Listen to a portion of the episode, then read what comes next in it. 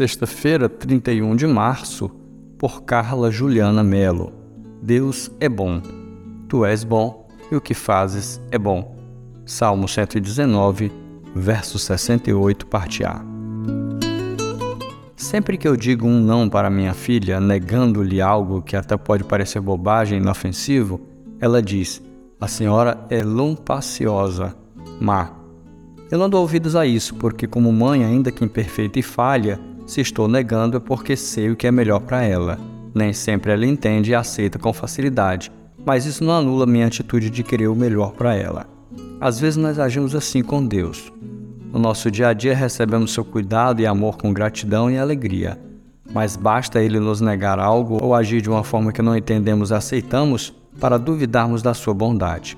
Podemos não chamá-lo de lumpacioso, mas não temos mais tanta certeza da sua bondade. Pensamos: se Deus realmente é bom, por que permitiu isso? A nossa visão e compreensão da bondade, como de muitas outras coisas, é deturpada. Nem sempre nos é agradável o que é bom para nós, como também nem sempre o que nos é agradável é bom para nós. A verdade é que Deus é bom e tudo o que Ele faz é bom. Sua palavra nos garante sua bondade perfeita e imutável.